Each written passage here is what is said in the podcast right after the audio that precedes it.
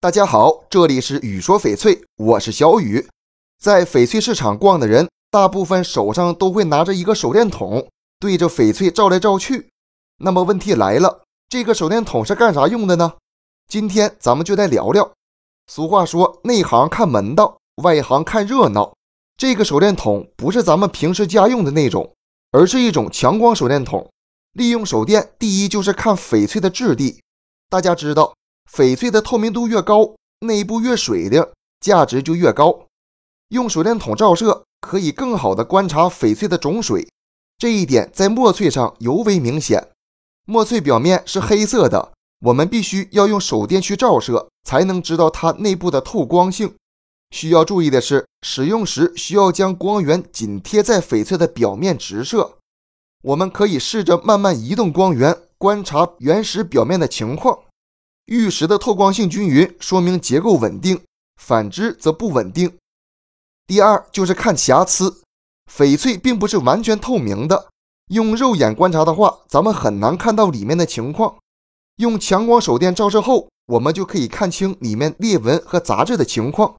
看翡翠时，我们要从原石的背面打灯，然后慢慢的平移，并仔细观察光线的变化。如果光线出现暗反应，有隔光的现象或者不均匀折射的反应，那一定要注意，这个位置很可能有裂纹。而且光源和翡翠之间要有一点点的距离，不能直接把光源压在翡翠表面。